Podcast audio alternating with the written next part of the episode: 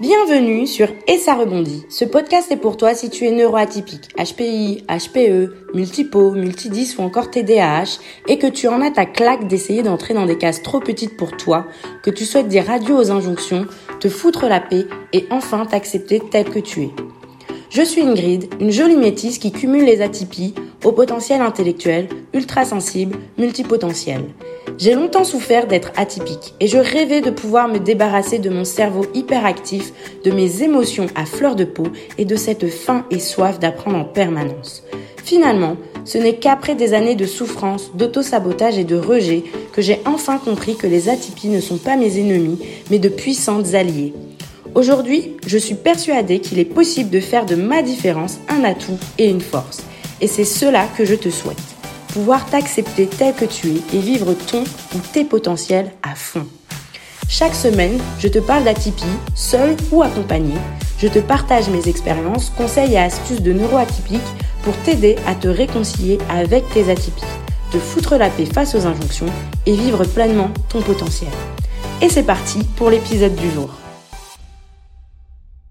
Hello Aujourd'hui j'aimerais partager avec toi une réflexion. Cet épisode va être assez court mais je me suis aperçue que en tant qu'atypique, on lit souvent dans les ouvrages, les études qui sont faites que les atypiques n'aiment pas être mis dans des cases, ils n'aiment pas être euh, catalogués.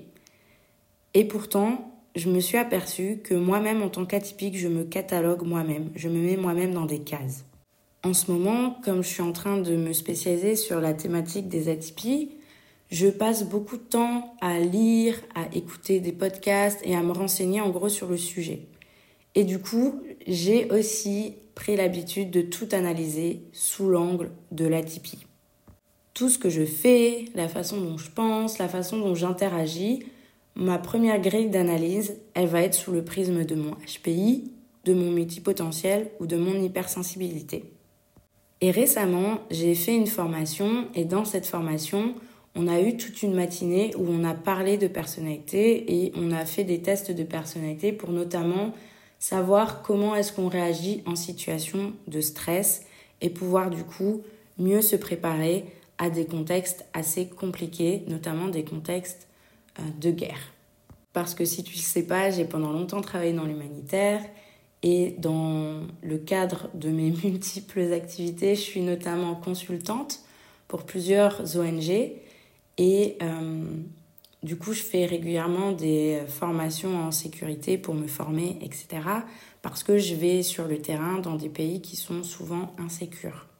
Et donc, dans le cadre de cette formation, on a justement euh, fait un test de personnalité qui se basait sur le disque.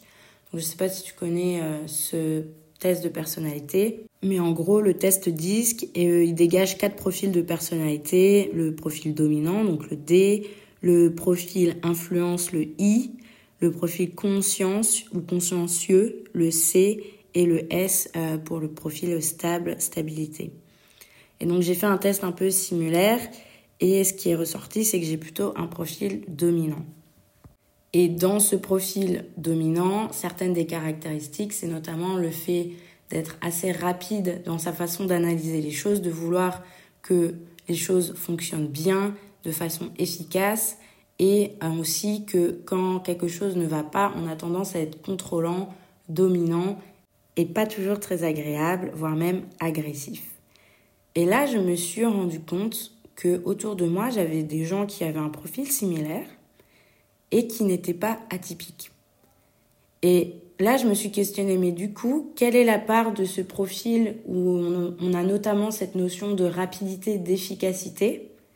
Quelle est la part de ma personnalité qui est juste moi, qui suis moi?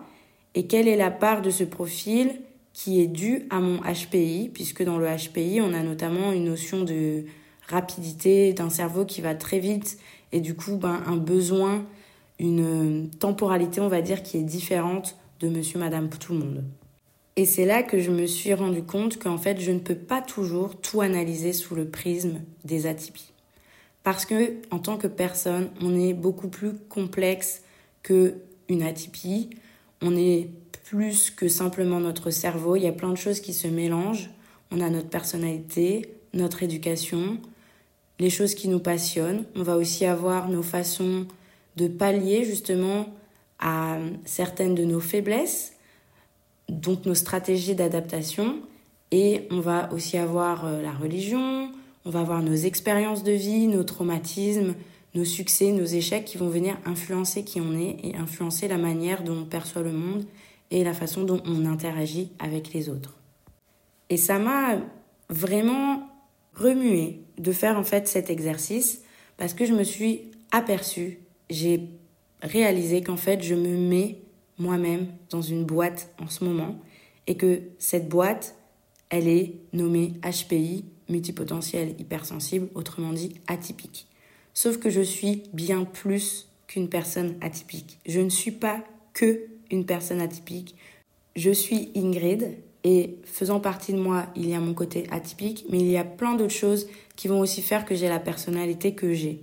Et pour ça, il suffit que je regarde mes sœurs, on est totalement différentes, on est six filles, et dans le lot, il y a la moitié qui est atypique, et pourtant, on ne réagit pas du tout de la même façon aux situations. Et si je devais faire ce profil, ce test de personnalité-là avec mes sœurs, je sais par exemple que euh, ma sœur qui vient juste après moi, elle serait dans une totale autre catégorie que moi. Elle serait dans la catégorie de ce qu'on appelle les people pleasers en anglais.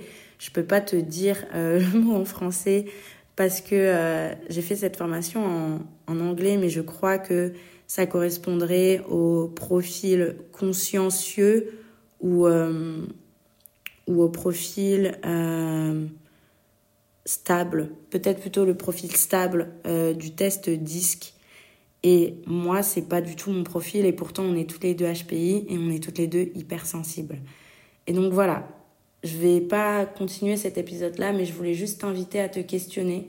Est-ce que, au final, au lieu d'apprendre à te connaître en tant que personne, en tant qu'individu de façon holistique et complète, est-ce que ton atypie n'est pas une excuse pour finalement te remettre dans une boîte? Quelles sont ces étiquettes que tu t'imposes à toi-même Ces boîtes dans lesquelles tu essayes de te figer alors que tu es un être humain et que le propre de l'être humain, c'est justement de s'adapter, de changer, d'avoir un niveau de conscience qui lui permette ben, d'évoluer en fait. Et euh, je pense qu'on a besoin, oui, d'appartenir à une communauté, on a besoin d'être en mesure de se définir, et du coup, on a besoin d'étiquettes. Et ça, pour moi, c'est vraiment quelque chose de normal. Mais est-ce que ces étiquettes te permettent d'être libre, d'être toi-même, de pouvoir euh, être toi dans toutes les dimensions de ta personnalité Ou est-ce que ces étiquettes, au contraire, t'enferment, te réduisent à quelque chose de spécifique, à un seul type de personnalité et du coup t'empêchent d'exploiter et de développer tout ton potentiel? Et je te laisse avec cette réflexion-là.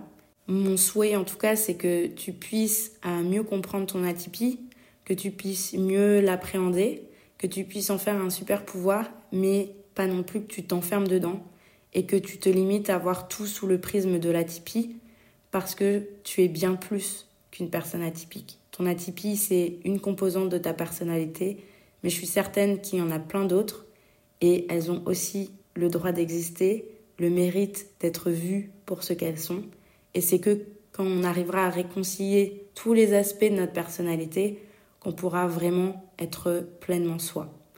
Donc voilà, je te souhaite une belle semaine et à la semaine prochaine. Merci à toi d'avoir écouté cet épisode de podcast jusqu'au bout. S'il t'a plu, tu peux laisser une note et un commentaire sur ta plateforme d'écoute préférée. Cela m'aidera à booster les écoutes et à atteindre plus d'atypiques comme toi et moi. N'hésite pas non plus à me faire tes retours et à me poser des questions directement ici ou sur mon compte Instagram et ça rebondit. Je te souhaite de prendre bien soin de toi et de continuer à t'accueillir et t'aimer tel que tu es. À bientôt au prochain épisode.